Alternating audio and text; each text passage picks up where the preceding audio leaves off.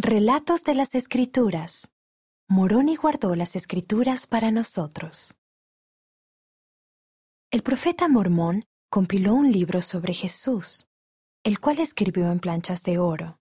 Antes de morir, Mormón le pidió a su hijo Moroni que cuidara del libro. Moroni hizo lo que su padre le pidió y cuidó las planchas. En ocasiones, tuvo que esconderlas de personas malas. Muchas veces estuvo solo. Sin embargo, él sabía que el libro era muy importante. Jesús visitó a Moroni. Le mostró la manera en que el libro ayudaría a muchas personas como tú y yo. Moroni agregó su testimonio en las planchas.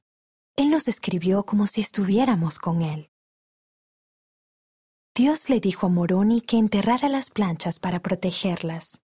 Muchos años después, José Smith las tradujo.